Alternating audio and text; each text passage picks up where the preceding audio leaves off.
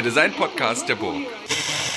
Herzlich willkommen zum neuen Podcast von der Burg Wiechenstein. Heute habe ich ähm, das große Glück, äh, Professor Axel Kufus zu Gast zu haben. Und ähm, das freut mich aus zweierlei Hinsicht. Einerseits, weil ähm, Axel es nicht geschafft hat, auf dem Hurra-Festival zu sein. Er hat sich aber entschuldigt. Ich kann mich erinnern, ich habe die Mail quasi im Kopf noch vor Augen.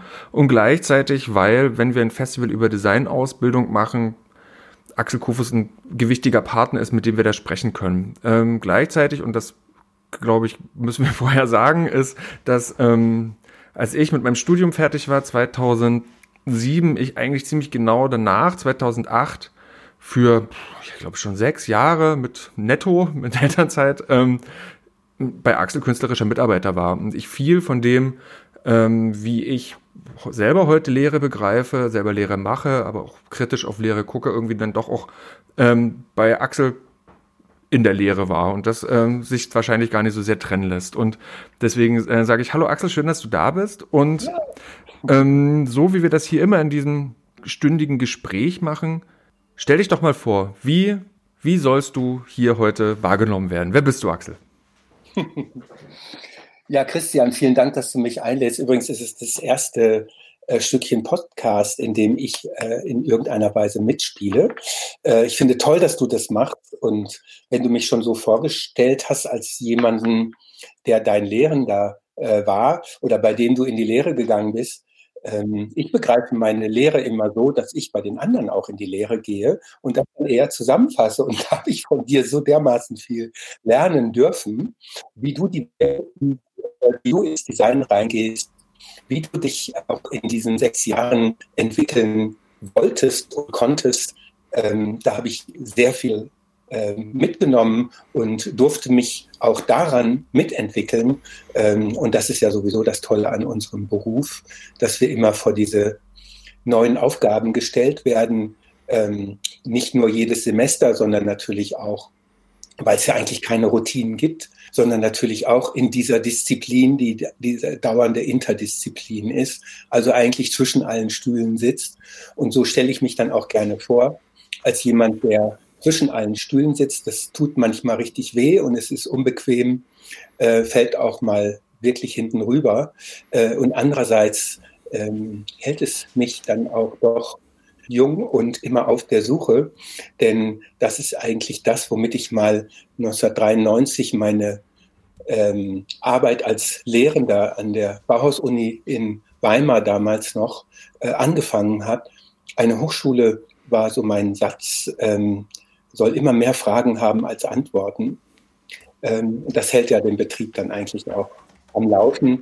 Und ich denke, dass im Design äh, das, was wir was du auch unterrichtest und ich auch unterrichte, eigentlich doch immer die großen Fragestellungen äh, das Wichtige sind, ähm, denn die erzeugen natürlich ähm, den Versuch, Antworten zu geben, die dann aber gleich wieder auf nächste Fragen stoßen. Und das ist, glaube ich, auch ein Prinzip innerhalb eines Kontinuums von Entwicklungen, sage ich mal so, mit Reflexionsraum, aber eben auch mit Experimentierräumen, die dann wieder neue Fragen aufwerfen, aus denen dann wieder neue Experimente, um die dann zu erproben, ähm, entstehen. Und das ist, äh, so stelle ich mich am liebsten vor. Ja, jetzt hast du natürlich vergessen, dass du auch Professor an der UDK bist. Okay. das vielleicht sollte man das noch dazu und dazu führen und ähm, ähm, dass du auch prakt immer noch oder stets praktizierender Gestalter und Entwerfer bist. Und würdest du das dann vielleicht auch sagen, dass das die zwei Stühle sind, zwischen denen du sitzt? Nein, ich sitze auch in meinem äh, Studio zwischen den Stühlen. Also das ist eigentlich nicht dasjenige, ähm, das gab mal so Zeiten, in denen das einige sich, das eine sich wichtiger machen wollte als das andere und ich nicht mehr wusste, wo oben und unten war, um das beides zu miteinander zu verquicken. Ich denke ja, dass ähm, man auch als Hochschulprofessor, und ich bin das ja sozusagen ähm, Fulltime-Prof äh, seit, äh, was ist das jetzt, 27 Jahren, ähm, wenn man da aufhört zu arbeiten in, in, in einem professionellen Bereich, ähm, dann kann man eigentlich auch nicht mehr das unterrichten, was dann möglicherweise für eine Zukunft eines professionellen Bereiches wichtig sein kann. Von daher habe ich das natürlich immer auch gerne aufrechterhalten und auch verteidigt. Wobei ich sagen muss, dass mir, wenn ich da auf den professionellen Bereich ähm, kurz zu sprechen komme, ist mir da immer wichtig äh, war, ähm, eigentlich davon zu profitieren, dass ich auf der einen Seite eben diesen Lehrstuhl habe und mir deswegen äh, vielleicht nicht einen Auftrag nach dem anderen an Land ziehen muss, sondern da auch besser aussuchen konnte, mit wem und in welchen Sujets ich arbeite. Das ist der eine Punkt. Und der andere Punkt ist, ähm, dass ich immer sehr stark kooperativ gearbeitet habe. Das heißt, ich wollte nie wachsen über sozusagen die, die, ähm, den Bereich eines größeren Unternehmens hinaus oder überhaupt in ein Unternehmen hinein, sondern eigentlich immer der Art von gemeinsamer kooperative Freelancing. Ähm, das habe ich betrieben. Also eigentlich habe ich immer versucht, Kooperativen aufzubauen, was ein Unterschied ist zu Kollektiven ähm, was aber eben den großen Vorteil hat, dass man mal sozusagen mitmacht und mal auch ansagt, wo es lang geht und ich nicht immer diesen Chef äh, spielen muss, sondern mich darauf freue, äh, mit anderen Menschen auf Augenhöhe mich, mir, mich zu begegnen äh, und mit den, von den Disziplinen, mit denen ich da jetzt in dem Studio, das ist das OH-Studio in, in Berlin, und jeder hat andere Herkünfte, jeder hat anderen Beruf ähm, und wir bringen uns zusammen in manchen Projekten, in manchen auch nicht, dass daraus eigentlich so eine Multiperspektivität entsteht, die ich sehr, sehr schätze, auch eben in der professionellen Arbeit. Und, und dieses OH-Studio ist, wie, wie, also du sagst, es gibt einen Unterschied zwischen kollektiv und, äh, und kooperativ. Was ist das OH-Studio in, in der Sicht? Ist es eigentlich ein, ist es ein Coworking Space, wo man sich trifft und wenn man was zusammen macht, was zusammen macht? Oder versteht sich das als eine, als eine, als, als eine offene, aber stetige Struktur? Ja, es hat schon eine Stetigkeit. Ähm, ich sage mal, Coworking Space ist oft ähm, relativ unverbindlich. Ähm, wir haben da schon eine viel größere Verbindlichkeit.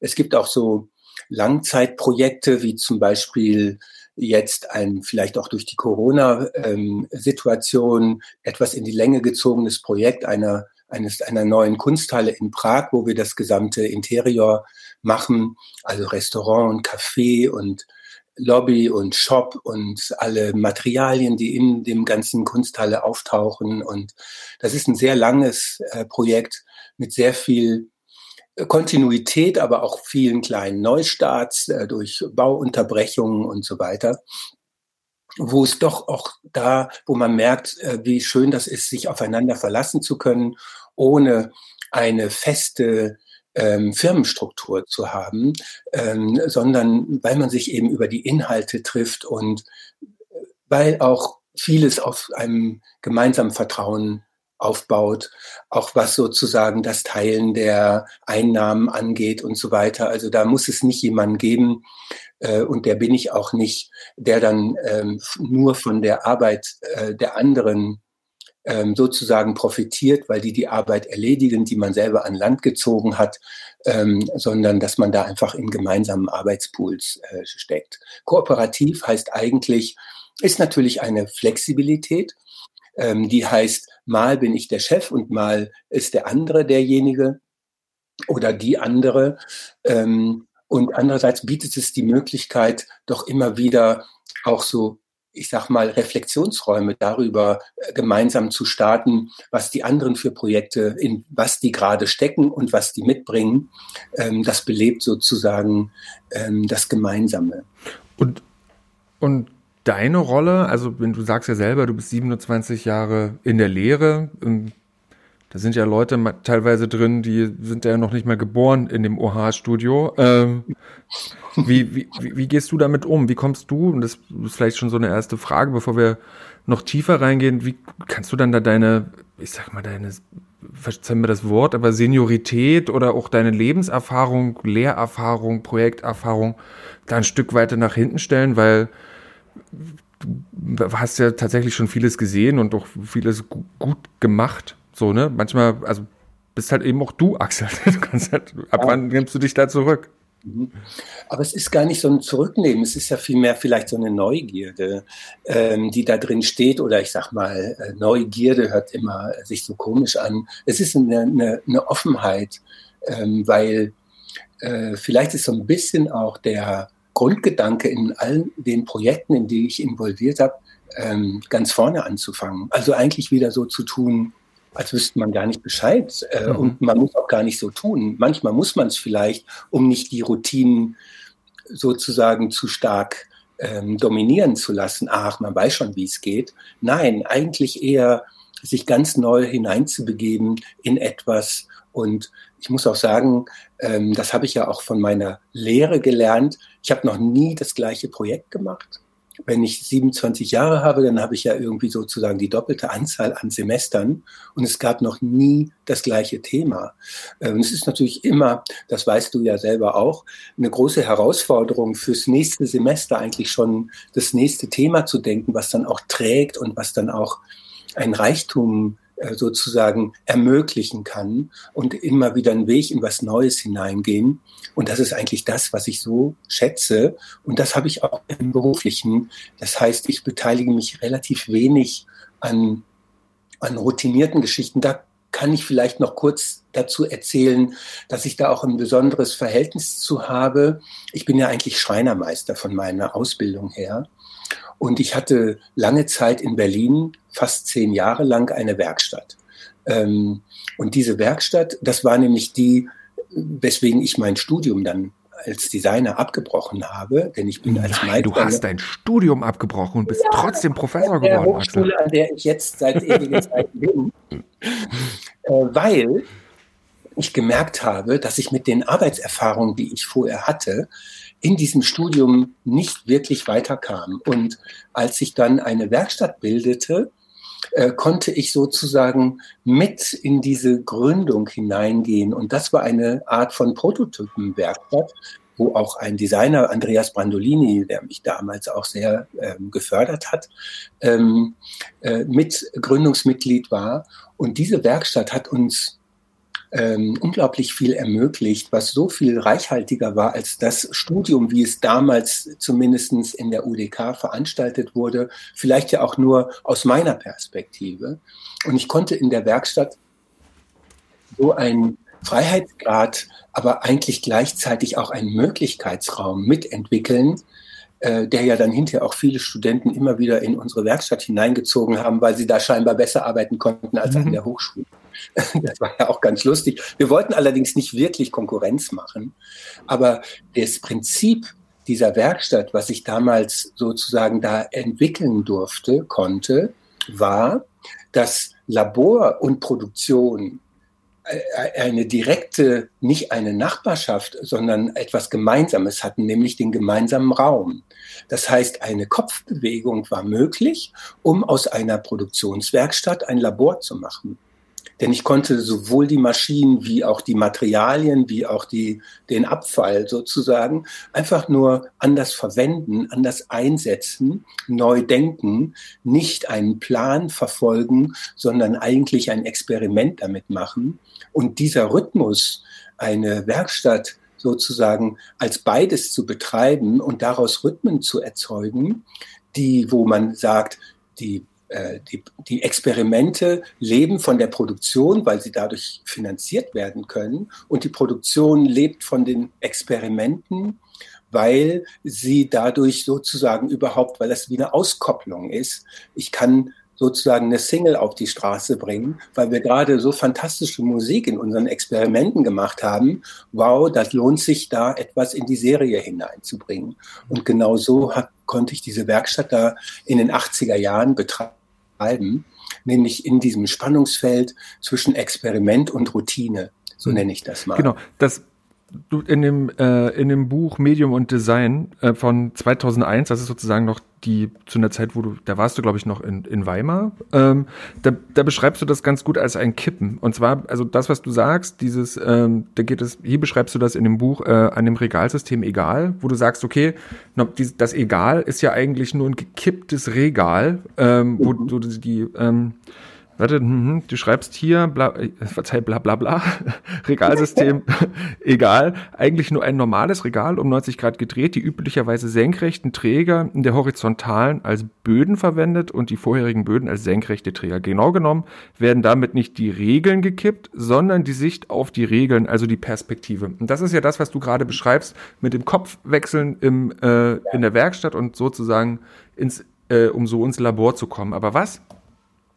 Warum ging das, warum ging das in der, wie du das sagst, damals, äh, im Studium damals an der UDK nicht? Warum hat das, warum, warum steht das dem Studium damals so gegenüber, dass dich das, dass dich das entfremdet hat, so dass du lieber in die Werkstatt wolltest? Was war da falsch am Studium oder anders? So, da ja, ich sag mal, äh, vielleicht was ganz Pragmatisches, da gab es keine guten Werkstätten. Äh, da wurde irgendwie um 15 Uhr gesagt, so Schluss jetzt aus, jetzt muss gefegt werden, damit morgen alles wieder sauber ist. Ähm, und das geht natürlich nicht in, in experimentellen Prozessen. Ähm, die Werkstätten hatten furchtbare Werkstattleiter, äh, die sich da aufgeführt haben, wer weiß wie. Und die Hauptsache ist, man hat nach deren Regeln irgendwas getan. Und mein Arbeiten sind aber immer Regelbrüche. Ähm, das heißt, ich habe ja als Schreiner diszipliniert arbeiten gelernt dann habe ich drei Jahre eine fantastische Gesellenzeit äh, gehabt, nämlich mit Bildhauern gearbeitet, in denen sozusagen die Regeln, die ich vorher gelernt hatte, immer wieder auf die Probe gestellt worden sind. Ähm, und dann äh, habe ich eine Meisterschule besucht, die mir wieder versucht hat, Regeln beizubringen. Und ich musste sie etwas mühsam auswendig lernen, ähm, um dann wieder in einer sehr, sehr freien Phase diese Regeln zwar verstanden, aber dann auch so mit umgehen zu können, also verstanden zu haben, aber so mit umgehen zu können, dass ich sie wiederum breche oder zumindest auf die Probe stelle. Und natürlich geht es nicht immer nur um dieses pubertäre sozusagen gegen Regeln sein, sondern es geht eigentlich vielmehr um den Balanceakt, um das Spiel, ähm, um die Infragestellung. Und ähm, das war mir möglicherweise in so einer reellen Situation wie Hochschule, äh, wie, wie, wie Werkstatt so viel näher, als dass ich das in der Hochschule machen konnte. Das hatte aber auch ein bisschen den Grund, damals zogen die Rechner ein. Nick Röhricht, mhm. bei dem ich ja auch ein halbes Jahr studieren konnte. Und das war, das war ganz toll, weil in dem halben Jahr habe ich so viel verstanden von ihm, dass ich dachte, ja, wow, da, ähm, äh, das, was, an dem ich arbeite, ähm, das scheint dann doch irgendwie Design zu sein. Und das kann ich weiterverfolgen. Dafür brauche ich den jetzt nicht mehr. Mhm. Ähm, und deswegen konnte ich das dann weiterverfolgen. Ähm, und diese, diese Situation sozusagen einer, einer, einer, äh, wie soll ich das sagen? Äh, ich glaube, dass auch die, dieses, dass eine Hochschule es schafft, Aktivitäten, die draußen entstehen, mit in die Debatte hineinzuziehen. Das heißt also auch diese Extensions mit als Teil von Hochschule zu begreifen, das habe ich mich damals nicht richtig getraut.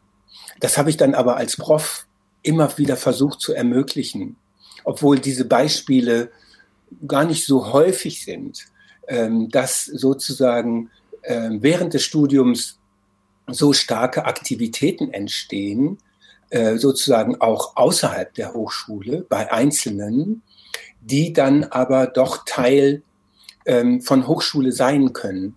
Das hatte ich ein paar Mal als Beispiele und das fand ich immer so fantastisch. Ich habe das immer sehr gefördert, weil ich dachte, das sind die äh, Punkte, wo eine Art Kairos passiert, nämlich diese Studierenden, die das hinbekommen, drehen den Spieß um und begreifen Hochschule als ihr Labor, in dem sie eine Menge von Leuten treffen, mit denen sie diskutieren können und in denen sie reflektieren können, eine Menge von Werkstätten haben, unterschiedlichster Art. Und sie können über die ganze UDK als ihre große Landschaft gebrauchen.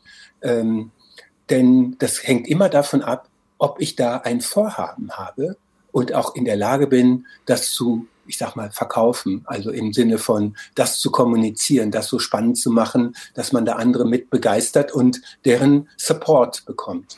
Ja, und genau das Tolle daran ist ja auch, dass die, also aus der Zeit, wo wir gemeinsam an der UDK gelehrt haben, ist das beispielsweise Studio Hausen, die in ja. einer unglaublichen Energie den, den Autorendesign-Dream liven wollten.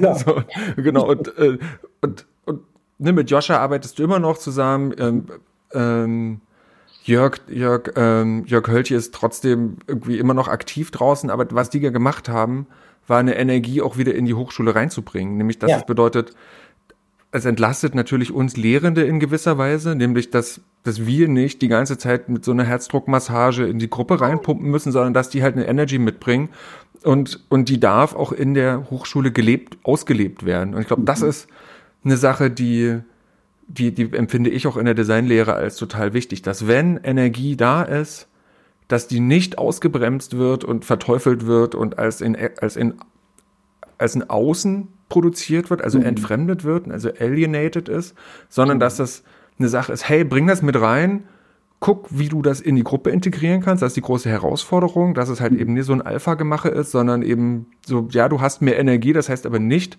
dass du ganz alleine vorlaufen kannst, sondern du musst halt die anderen irgendwie, irgendwie mitnehmen. Und ich glaube, das ist dann die Lektion, die die eben eher lernen müssen, als vielleicht die, die noch lernen müssen, selber eine Energie zu finden und die zu produzieren ja, genau. oder eine Quelle methodisch ja. auszuschöpfen. Ja.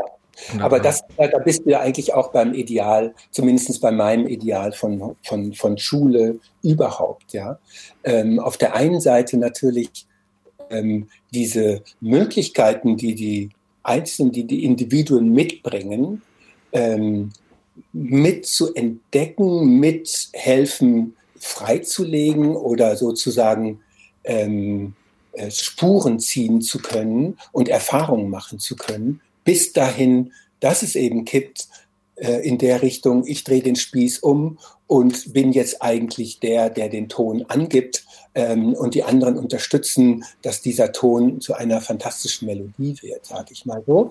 Ähm, das ist so der eine Punkt. Der andere ist eine Hochschule ein, oder eine Schule, äh, wenn die sich so verhält wie diese Idealschule in Neapolis, Nämlich, ähm, es gibt eigentlich als Aufnahmebedingung nur dein Projekt, du musst einen Projektvorschlag haben, ähm, dass die Hochschule oder die Schule interessiert, dass die anderen, die schon da sind, interessiert.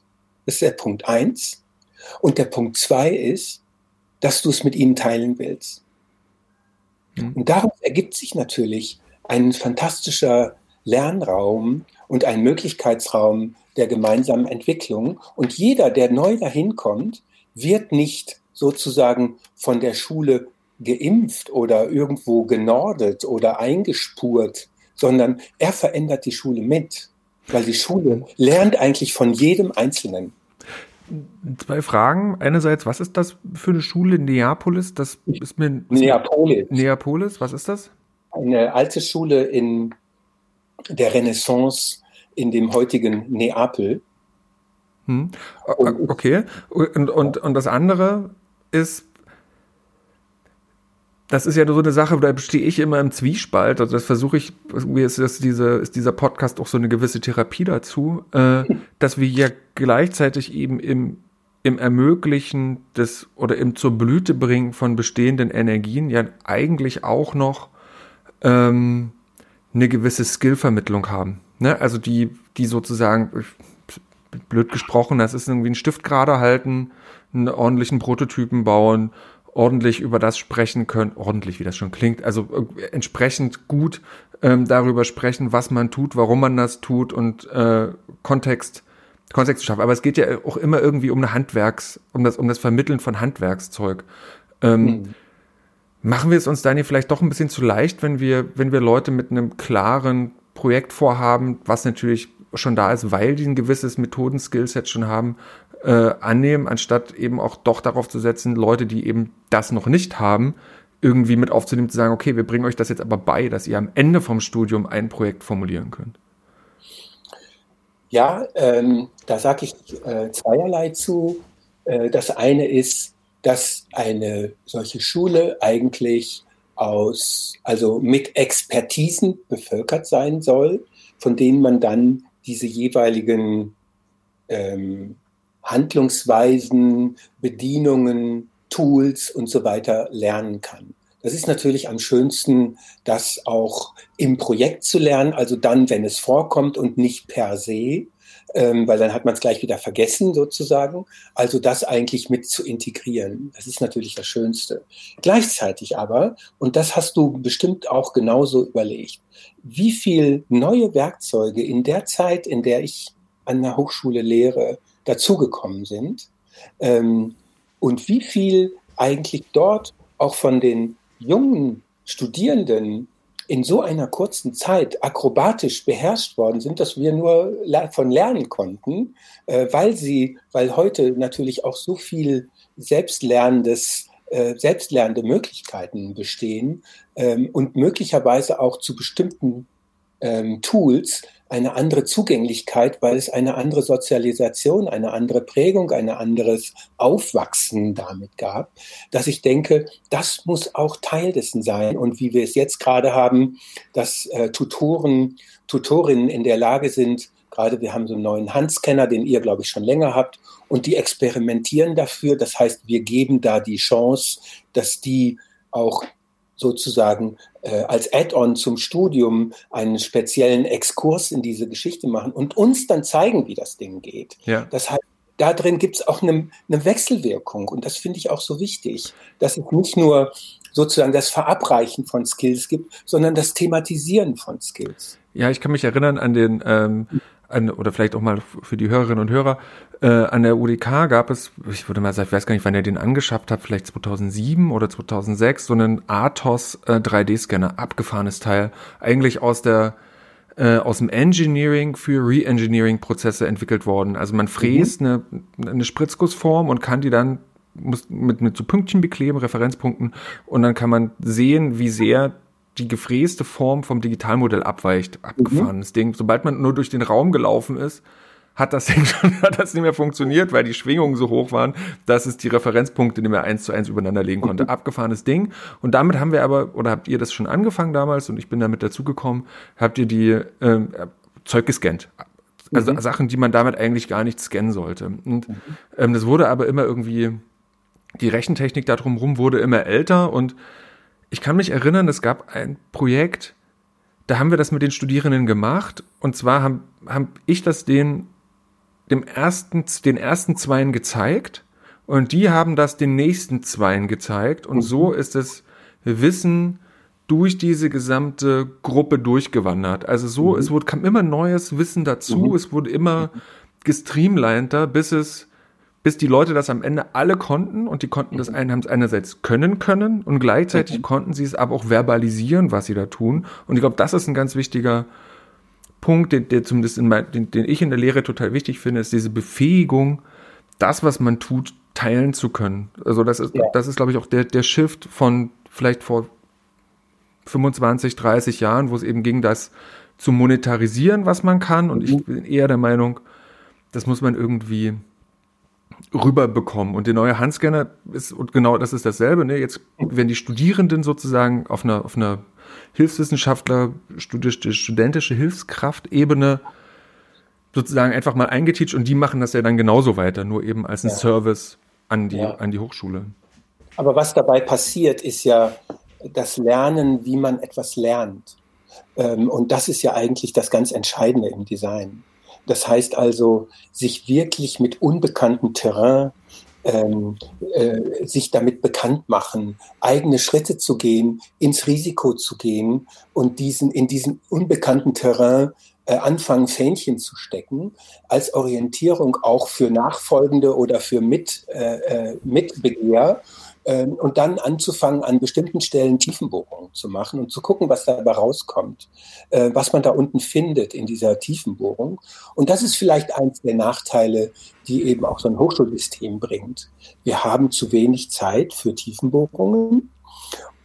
Und äh, wenn dann Abschlussarbeiten dazu dienen, diese Tiefenbohrungen zu, zu erproben, zu beweisen, äh, durchzuführen, so, so denke ich, ist dann eigentlich auch noch mal eine Zeit danach ganz wichtig, nämlich die eine hybride Zeit zwischen Hochschule und ich sag mal auch Ökonomie oder sozusagen professioneller Arbeit, nämlich da wo man nicht jetzt gleich sagen muss, na ja, jetzt muss ich aber sofort in die Routinen rein. Ja, jetzt muss ich äh, sofort meinen Laden aufrechterhalten durch äh, sozusagen Serviceleistungen. Und jetzt muss ich, darf ich nicht mehr experimentieren. Ich denke, dass genau ähm, das extrem wichtig ist, nochmal eine Zeit anzuschließen, zumindest für diejenigen, ähm, die in dieses Freie hinein wollen, ähm, in der sie einerseits eine Rückendeckung haben durch zum Beispiel die Nutzung von Werkstatt, durch die Nutzung von Labor, aber auch von den Expertisen, die vorhanden sind, auch in der Reflexionsebene, also auch besonders auch auf der Theorie ähm, oder auf der Methodik.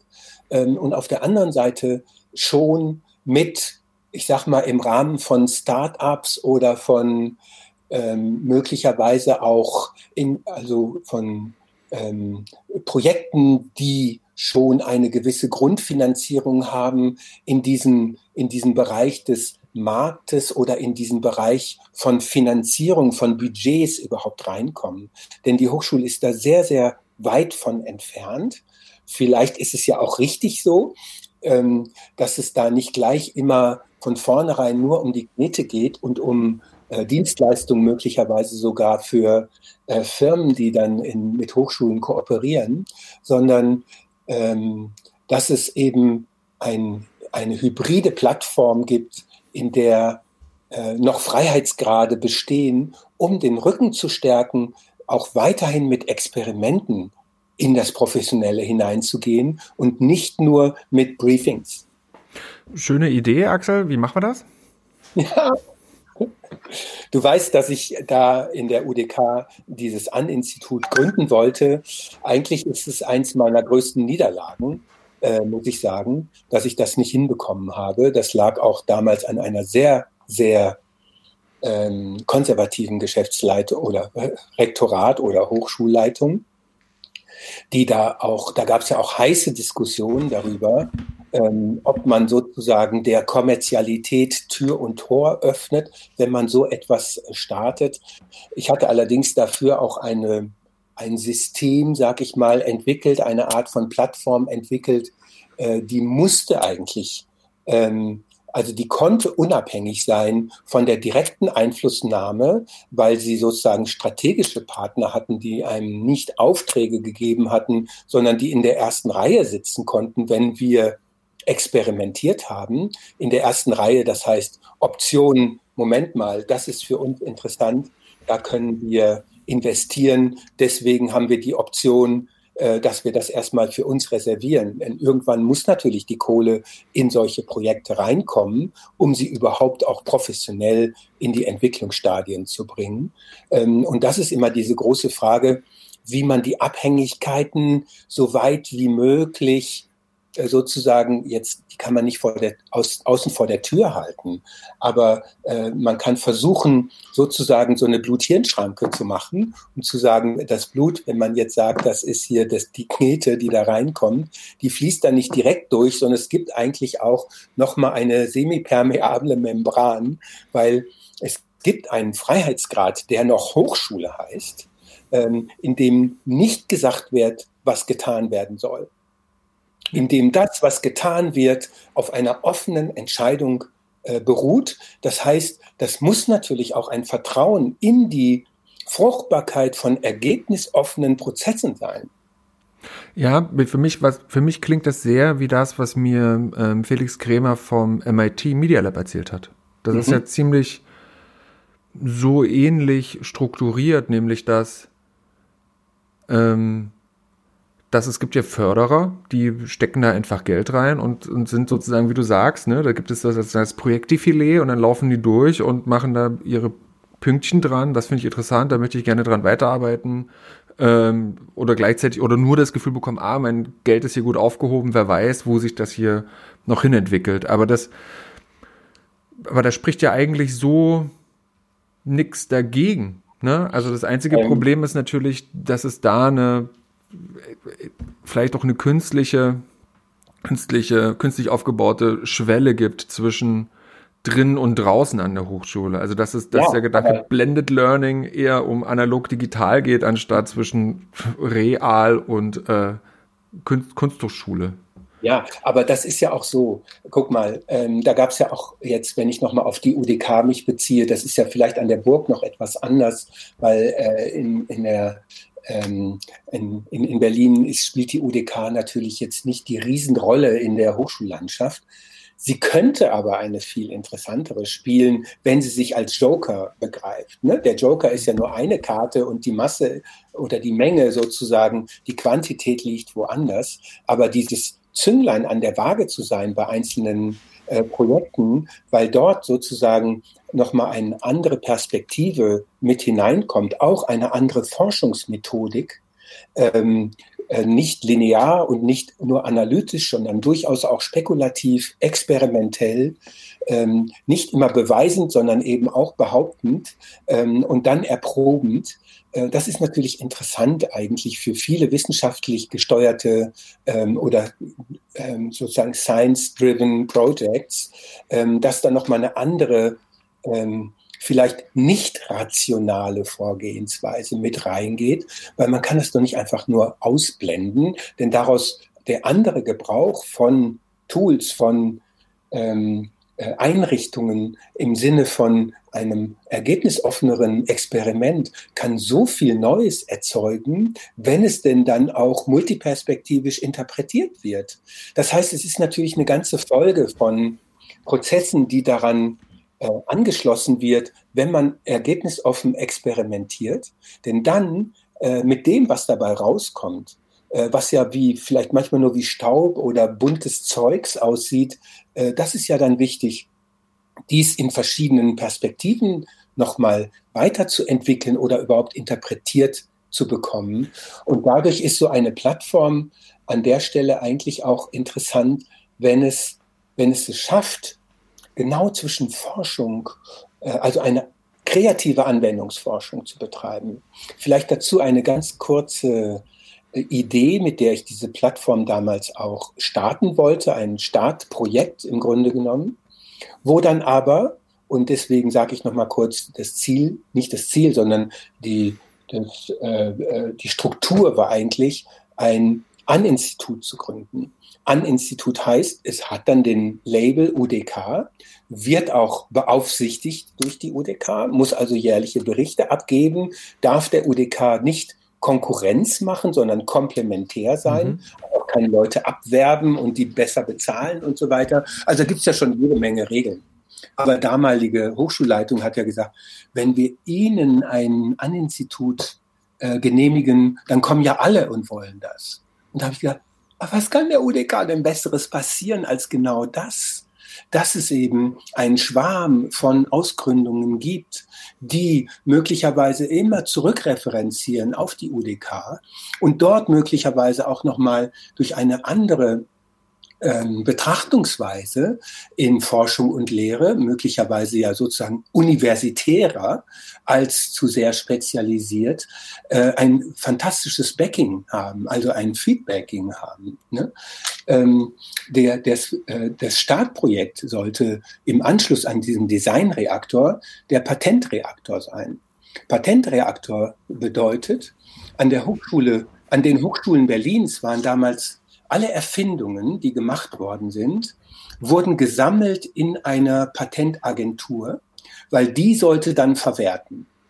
Und ich sage mal so, von 1000 Erfindungen wurden vielleicht 10 und sei es nur 20 oder 50 überhaupt in eine Richtung von Verwertung gegeben, weil natürlich landete aus dem medizinischen Bereich die Erfindung in den Fachbereich der Medizin bei dieser Verwertung. Also immer spartentreu, spartengetreu, linear.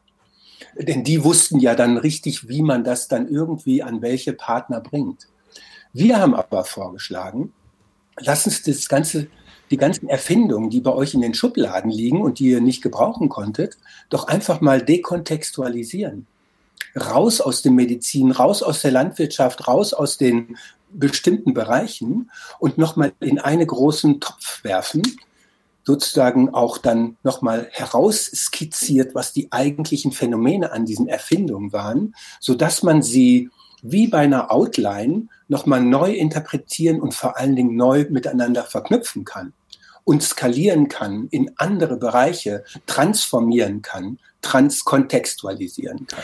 Aber sind das dann Patente gewesen, also Geschmacks- und Gebrauchsmuster, die, die quasi beim Patentamt gesichert sind? Ja, genau. Und wir wollten die Patente ja damit nicht verletzen.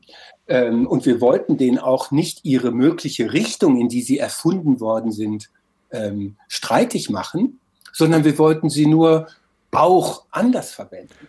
Also nochmal mhm. einen zusätzlichen Nutzen, eine zusätzliche Anwendungsgebiet erforschen, ob sie nicht auch in einem ganz anderen Zusammenhang wirksam werden. Denn mit dir zusammen hatten wir ja auch so einige Male diese Besuche beim Patentamt. Ja, das war sehr lustig. In dem Projekt Erfinden, ja. was immer nur so ein kurzer Workshop war.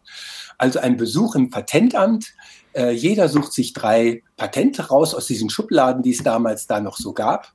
Ähm, skizziert sie kurz als ihre nur auf die wesentlichen Punkte, die dort waren. Dann kommt das in eine Tombola, wird neu ausgewählt und jeder wird konfrontiert sozusagen mit zwei äh, Patenten, die irgendwer da zusammengesucht hat. Und aus diesem Pärchen, nämlich Fliegenfalle und Kartoffeleerntemaschine, musste irgendwas passieren. Und das Schärfste war, Not macht erfinderisch. Ähm, zwei Tage später waren doch die schärfsten Sachen dabei rausgekommen. Ja, genau. Und ich finde, das habe ich ziemlich, ich habe es mir auch sofort aufgeschrieben, verfinden als ein, als ein Projekt, was ja mit den, ich sag mal, mit, mit formulierten Projektideen schon umgeht was ich aber interessant finde, ist, also fand, fand ich eh schon immer total schräg, dass, dass wenn du an der Hochschule ein Projekt machst, ne, und dann kommt, und du kommst zu einem bestimmten Punkt, der total spannend und interessant ist, ne, dass man dann sagt, das wird jetzt im Patent, ich lasse mir das jetzt patentieren. Ne, das setzt ja total viel äh, total viel Fleisch voraus, überhaupt erstmal aus diesem Patent am Ende irgendwas zu machen. Ne? Also die Grundvoraussetzung, also es überfrachtet die Idee mit einer Bedeutung und mit einem Umsetzungszwang, den die Idee oder vielleicht auch die Menschen, die dahinter stehen, ja überhaupt gar nicht äh, haben können teilweise. Sie kommen völlig überfordert aus einer Abschlussarbeit, haben, wissen nicht, wohin mit sich im Leben, haben jetzt aber mhm. plötzlich irgendwie dieses Patent an der Backe, ähm, wofür sie sich vielleicht haben noch breitschlagen lassen, irgendwie 1000 Euro auszugeben für die nächsten Jahre, das irgendwie äh, ausspielen zu können, aber haben überhaupt gar nicht die Puste, das Team, die, die Business Skills, das zu machen. Und gleichzeitig ist das aber alles im Rahmen von steuerfinanzierten Strukturen entwickelt worden. Also eigentlich ist es ja am Ende sogar total Quatsch, dass es ein Patent ist, ja, sondern genau. es müsste eigentlich äh, Public Domain sein. Und dann müsste es eigentlich anstatt einem Patentreaktor einen Open Source Reaktor oder sowas äh, oder sowas geben. Richtig. Ähm, das war ja eigentlich auch, äh, es sollte ja nicht unbedingt zu neuen Patenten führen, sondern es sollte eigentlich sogar diesen, äh, diese ähm, direkten diese linearen Weg, der da, weswegen ein Patent angemeldet wurde, um es in dem und dem Bereich dann einen Entwicklungsvorsprung zu haben, äh, den man dann auch zeitlich schützen kann, sozusagen. Das sollte das ja eigentlich unterlaufen, indem man sagt, ey, macht doch was ganz anderes auch damit. Das schadet euch ja nicht. Ihr könnt es ja weiterverfolgen, euer Patent. Aber wir nehmen es raus und wenn da was bei rauskommt, kriegt ihr auch Gebühren, also sozusagen Lizenzierungsgebühren. Oder wir machen mit euch 50-50, weil wir was dazu erfunden haben. Oder weil es nur ein winziger Teil eines zukünftigen Erfindung ist. Ne? Ich glaube auch, dass du sagst ja 1000 Euro, äh, im Endeffekt kommst du mit 10.000 nicht aus oder 20, weil wenn du wirklich Euro. Ja. 1000 Euro, ja, weil wenn du wirklich einen Patentschutz haben willst, mhm dann reicht das ja auch nicht mehr Deutschland, dann reicht es auch nicht mehr Europa. Ähm, das hängt natürlich davon ab, was es ist. Und dann kommt ein starker, ähm, äh, der dann es schafft, sozusagen dich da irgendwie in die Enge zu treiben, ähm, weil du das gar nicht richtig verteidigen kannst, weil du die Prozesskosten gar nicht finanzieren kannst. So was ist ja, wenn dann eigentlich immer erst möglich und sinnvoll, wenn man einen starken Partner hat, der sagt, so, ich muss jetzt eine Investition schaffen, und dafür brauche ich einen gewissen Schutzraum, weil sonst, äh, wenn ich diese Investition mache, wird die mir irgendwie nächstes Jahr geklaut und dann kann sie sich nicht mehr rentieren sozusagen. Und dafür ist das Patent ja eigentlich gedacht gewesen. Ne? Also eine Erfindung zu machen und ihr erstmal diesen Entwicklungsraum und den ersten Vermarktungsraum zu geben.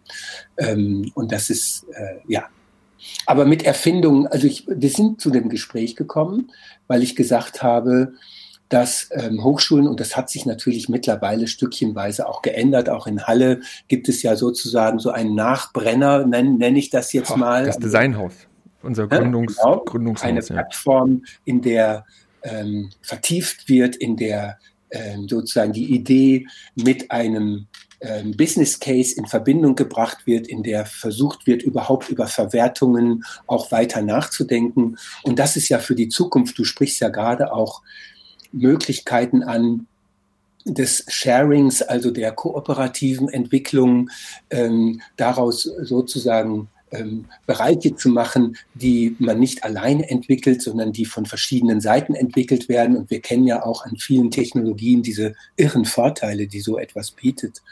Ähm, äh, und diese Art von Verwertung neu zu denken, ist möglicherweise auch eins der nächsten wichtigen Themen, die ich für Hochschule und Design eigentlich nochmal ansprechen will, weil wir experimentieren zu wenig mit ökonomischen Modellen. Und wenn wir wissen, dass wir in Zukunft, und zwar ist die Zukunft schon zehn Jahre her, Zirkularität, also Kreislaufwirtschaft und Prosperität, also elegantere Entwicklungen, miteinander aufs innigste verknüpfen müssen, um endlich aus diesem höher, schneller, weiter rauszukommen, äh, dann brauchen wir natürlich dafür auch ökonomische Modelle.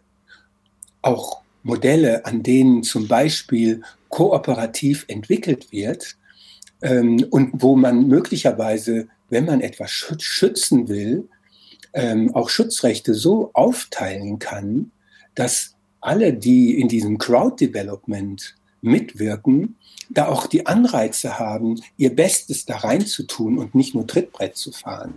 Mhm. Und, und diese Frage, die ja so wahnsinnig dringend ist, nämlich wie wir das Design in diese Transformation, die so dringend nötig ist, mit reinzubringen als eine auch der treibenden äh, Kräfte für die Transformation, also auch für die Akzeptanz von Transformation, für die Eleganz von Transformation ähm, in Richtung Kreislaufwirtschaft, das wird eine große Herausforderung sein und das wird man eben nicht nur sozusagen von einem von einer Planwirtschaft ähm, hinbekommen, wie das vielleicht China versucht, ähm, sondern es wird man meiner Meinung nach zumindest in unserer Kulturbereichen hinbekommen mit Schwarmintelligenz.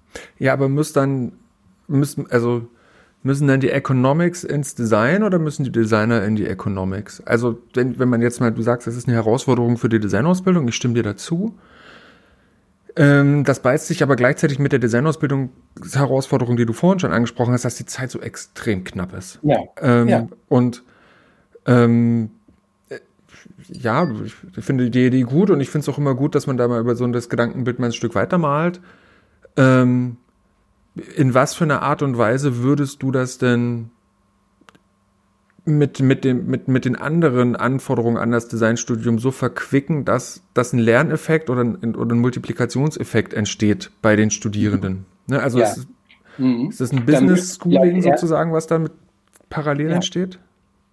Ich würde am, als erstes sagen, es ist eine Frage der Diskussion um Wertschöpfung überhaupt. Denn da ist ja Design ist ja eigentlich immer dazu da, Werte neu zu schöpfen oder zu optimieren, also sie sozusagen mit Add-ons, mit Upgrades, mit Updates und so weiter, sie zu vermehren. Du hast vorhin das MIT angesprochen. Ähm, und was ich dort erlebt habe, war eben eigentlich so ein ganz klassischer Mechanismus. Jede Erfindung musste dann im Endeffekt in diese klassischen Start-up-Mechanismus. Das heißt also, und der funktioniert ja da in Amerika auch irre, weil da ist ja wahnsinnig viel Geld unterwegs und auch Risikokapital unterwegs. Aber der Mechanismus ist immer der gleiche.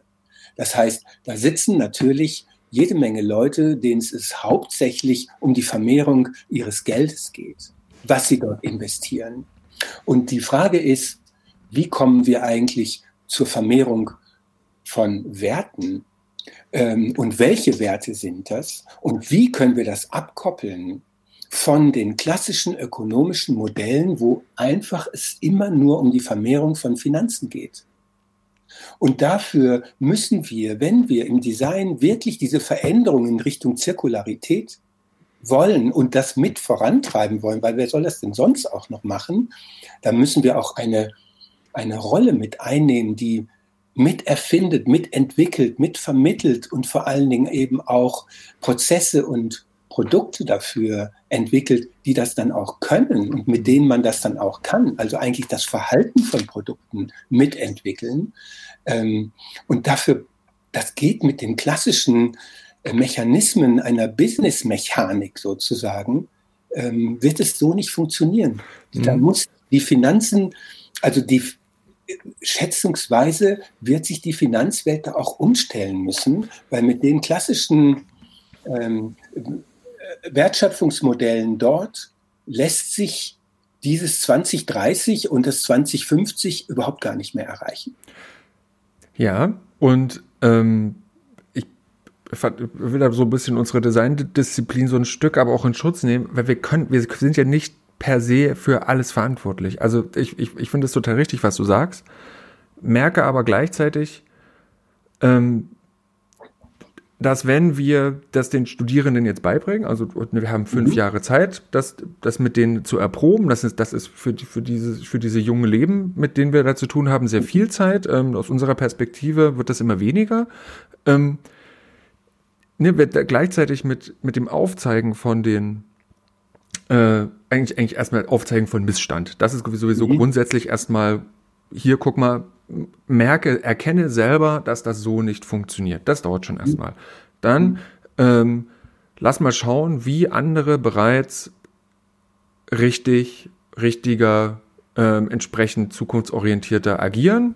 Auch noch. Und dann, äh, dann meines Erachtens Copy und dann Develop. Also sozusagen erstmal mach doch mal mit, mach mal nach, guck mal, wie es geht und dann mach's besser. Und ich glaube, dieses mach's besser ist die letzte Phase im Designstudium, wo man erprobt, ob man es besser kann. Das ist die Prüfung eigentlich, ne? So, und dann, und dann geht man raus und nimmt mit diesem, mit diesem Schwung eigentlich raus und, und startet neu.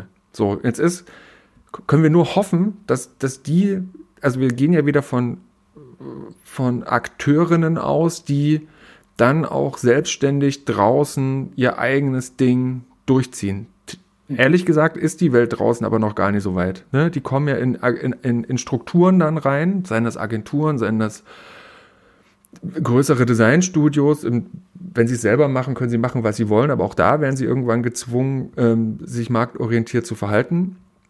Ähm, dass, dass es halt einfach dauert, sozusagen. Ne? Also, das heißt also nicht nur wir müssen uns ändern, sondern müssen eigentlich muss, diese Anforderung an alle, an alle Teilbereiche der, tja, Lebensent Lebensgestaltung, Ökonomie im besten Sinne, Habitatwissenschaften, Habitatpraxis äh, eigentlich adressiert werden.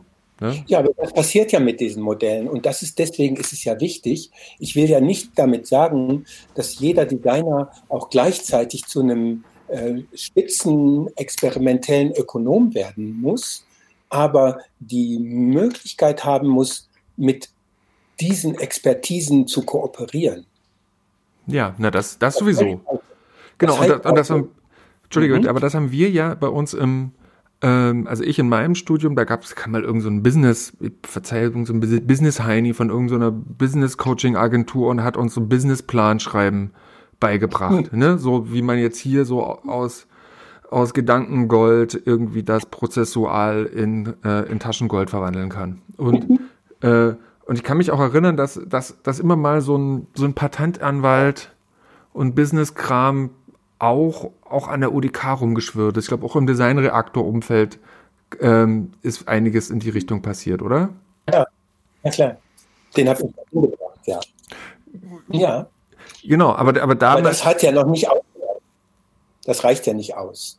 Es hm. reicht ja nicht aus. Es muss ja eigentlich so sein, dass äh, sozusagen an einer Hochschule. Und ja, dafür sind wir ja eigentlich auch, ist, ist, ist diese Designdisziplin, die habe ich ja vorhin als Interdisziplin bezeichnet, ähm, ist sie auch Teil einer Hochschule, einer Forschungslandschaft, äh, noch in der Möglichkeit, mit anderen Hochschulen sich auch zu verknüpfen. Dafür geht es ja eigentlich, dass man mit den Expertisen auch eines ökonomischen, also auf Ökonomie oder Innovation, die Ökonomie, also in Ökonomie, die innovation driven ist, sich zu verknüpfen und zu sagen, lass uns doch auch an, aus dieser Erfindung ein anderes Verwertungsmodell entwickeln und ein anderes ökonomisches Modell. Wir hatten doch auch mal diesen Fall, dieses Crowd Development mit dem Fraunhofer Institut. Ich weiß nicht, ob du dich erinnerst. Oh ja, um, ja, ja. Projekt, was dann leider nicht entstanden ist, so richtig. Ähm, aber so, dafür braucht es ja fast ökonomische Modelle, um diese Anreize zu schaffen, dass durchaus auch klassische Firmen sich mit daran beteiligen, etwas mitzuentwickeln, ähm, an dem sie später natürlich auch partizipieren, aber doch auch in ein gewisses Risiko gehen und ein Anfangsinvest machen. Ähm, das heißt aber auch ein Know-how-Invest machen und nicht nur alles auf der Geldebene ähm, äh, sozusagen, dass nicht nur alles auf der auf der finanziellen Ebene abgewickelt wird.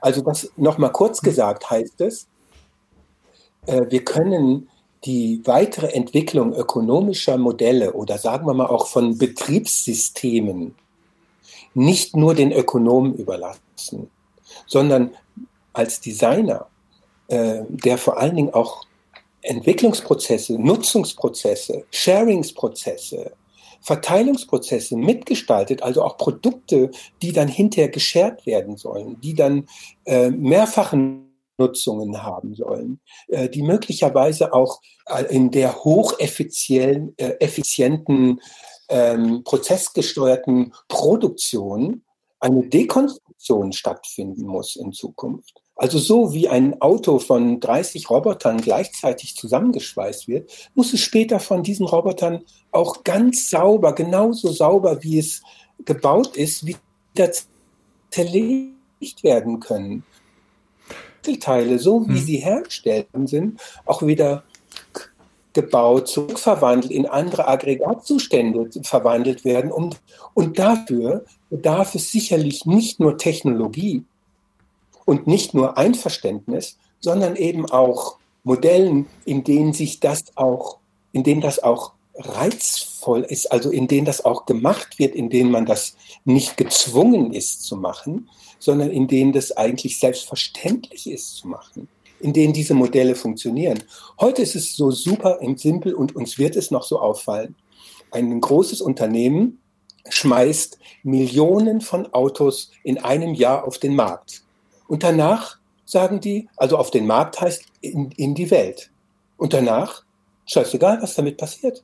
Vollkommen schnurzpiep. Das sind, überlässt man der Gesellschaft diese Autos irgendwann zu verschrotten. Und wie sie verschrottet werden, ist steinzeitlich. Die werden zusammengepresst. Alle Materialien, die da drin sind, werden irgendwie zu einem Klumpatsch gemacht, weil diese eigentliche, wirklich auch äh, material- oder stofflich separierte Zerlegung findet ja so gut wie gar nicht statt. Noch nicht.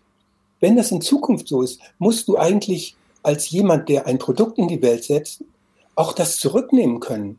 Weil du hast ja davon profitiert, dass du es in die Welt setzt. Ja, genau, also da kommt die Gestaltungsaufgabe rein, das, das, das im Entwurfsprozess ähm, oder im Produktionsprozess mitzudenken. Und da kommt es ja, und ich finde, da geht es ja auch, hat es viel mit Umwelten zu tun, nämlich, äh, oder auch von Begrifflichkeiten, wir reden ja von einer Produktionsstrecke. Mhm. Äh, A nach B, ne, so, und dann ist ich, aber, ne, eigentlich müsste es ja dieser Produktionskreislauf sein, der sozusagen eigentlich das, das Auto fährt los aus der Fabrik und fährt eigentlich idealerweise in die Fabrik äh, wieder wieder rein. Das wäre, mhm. das, das wäre das Ideal. Gleichzeitig ist mir aber eben auch an dem Projekt, was, wir, was du beschrieben hattest, dieses Crowd, oh, Crowd Production oder wie das hieß, äh, Projekt, ja. Aufgefallen, wie, wie eigentlich Produktionsprozesse in Deutschland strukturiert sind, nämlich dass es, oh, ich habe mir fehlen die Begriffe inzwischen, Tiers hießen die, also große große Hauptauftraggeber, Autoindustrie ist es halt, was ist ich, VW und äh, ja. der Scheibenwischer wird aber nicht mehr von VW produziert, ja.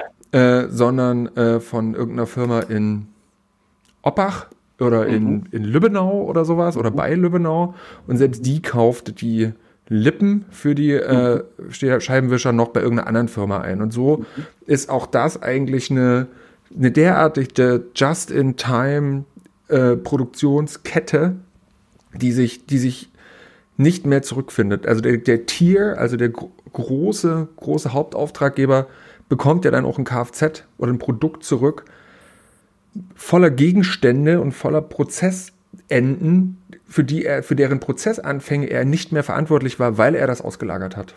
Das, das, das war bisher so und das ist noch so, mhm. aber das wird nicht mehr so bleiben. Es soll Wir nicht werden, mehr so bleiben. Nein, es kann nicht mehr so bleiben. Es kann nicht mehr so bleiben. Und meine Hoffnung ist die, wenn wir schon so Komplexität in den Produktions-, in den Lieferketten, in der, in, in der Gesamtproduktion haben, dann braucht man die einfach nur mal weiterzudenken, nämlich in das Reziproke, wieder zurück. Oder am liebsten weiter, weil ich weiß nicht, ob es richtig ist, das in diese Fabrik wieder zurückzufahren, wo es herkommt, weil mittlerweile ist es vielleicht irgendwie 20.000 Kilometer entfernt und es wäre den Wahnsinn, das dahin zurückzubringen. Ja, ja? natürlich. Aber sozusagen äh, ja durch die fantastischen Chains, die wir ja mittlerweile auch erfunden haben, wird sich jedes Teil ganz genau, also durch Blockchain, wird sich jedes Teil zurückverfolgen lassen. Mhm. Und das ist natürlich auch eine fantastische Möglichkeit. Und da kommen wir vielleicht, wir sind ja jetzt auch schon ziemlich weit ähm, zu künstlicher Intelligenz, wo ja die große Frage steht, ähm, welchen, wen wir da geweckt haben, weil im Moment füttern wir ihn ja extrem, diesen künstlichen Intelligenzpartner sozusagen.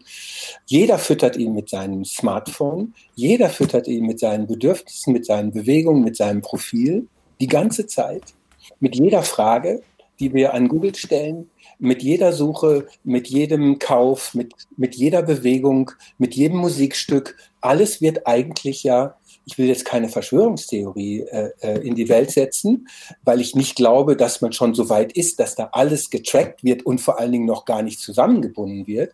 Aber das wird ja gerade von jeder Menge Firmen gemacht, die aus Daten, was ja das große neue Erdöl äh, sozusagen sein soll, natürlich ihre Profite durch eine Verknüpfung von Daten herausziehen. Und damit wird natürlich auch jeweils das Gesamtintelligenz, also das heißt die Anwendung dieser Daten, die Interpretation der Daten und das Datenmanagement mit jedem Startup, wo immer es dann aufpoppt und was eine neue Beziehung zwischen Daten herstellt, äh, wird es natürlich klüger, weil wenn das einmal in der Welt ist, ist es da. Und dann geht es auch nicht wieder weg. Und manche kaufen es natürlich ein, wie Google, die dann sozusagen die ganzen kleinen neuen Möglichkeitsräume von Daten ähm, in ihren großen Mutterleib sozusagen ein. Äh, und das wird dann auch wieder zerschlagen werden, da bin ich mir relativ sicher. Aber insgesamt resultierend bleibt natürlich eine ganz große äh, Lernmöglichkeit für die KI dort. Und da wird es dann sage ich mal, grundsätzlich mal zwei Fragestellungen geben. Die erste ist eine sehr entscheidende. Braucht die uns eigentlich, um weiter zu existieren? Oder schnippt die uns mal so weg äh, aus, weil wir zu viel brauchen ähm, und sie nicht so viel Energie dann bekommt? Also es ist so die eine Frage. Die andere Frage ist die, können wir so partnerschaftlich mit einer künstlichen Intelligenz umgehen, dass sie die irre Komplexität, die für Kreisläufe nötig sind, wirklich mitmanagen kann und uns Assistenzsysteme anbietet, die, wenn wir mit 180 um die Kurve fahren, was ja längst auch sozusagen schon Realität ist, äh, den Wagen abregelt.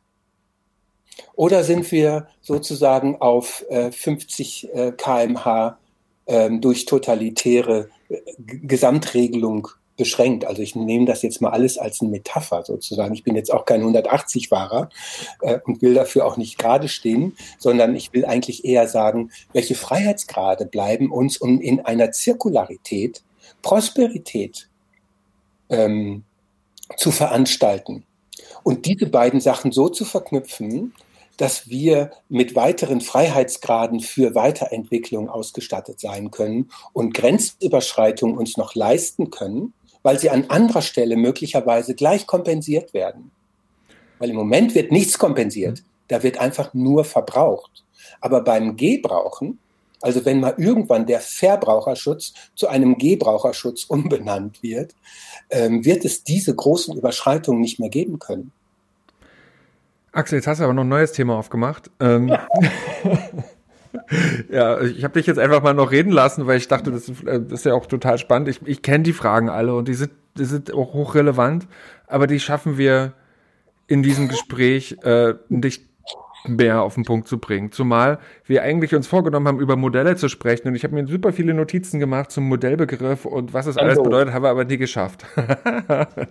Vielleicht müssen wir eine Serie daraus machen aus deinem Podcast, der dann nochmal Volume 2 macht. Na, lass uns, du bist ja noch eine Weile da und ich bin auch noch eine Weile da und wir machen einfach äh, das jetzt haben wir, haben wir uns so ein bisschen warm gequatscht und vielleicht machen wir einfach in den nächsten, äh, du bist glaube ich jetzt Folge 20, dann machen, lass uns doch einfach zu Folge 40 dann tatsächlich nochmal über den Modellbegriff reden. Das, ähm, bis dahin.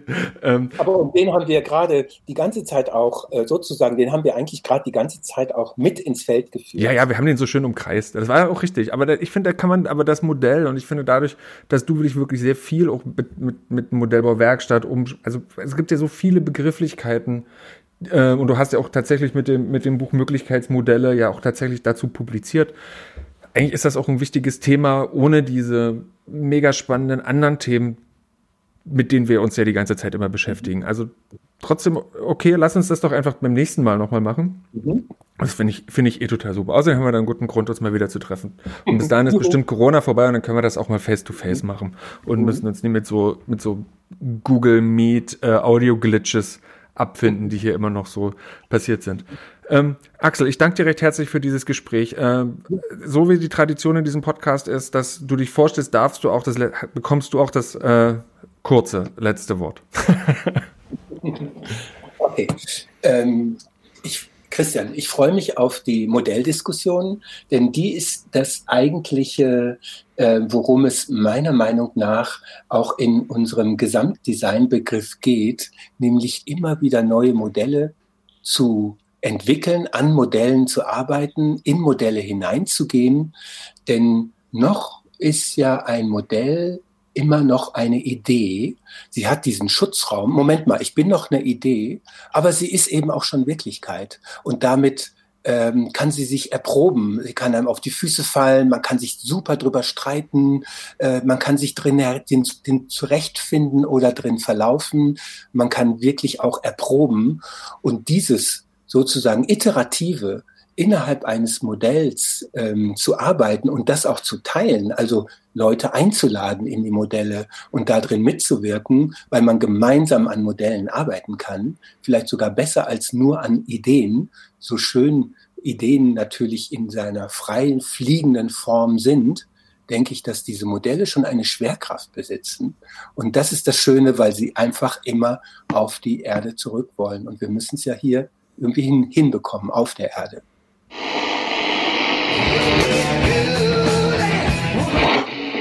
Als ich zur Schule ging, ging das ziemlich schief.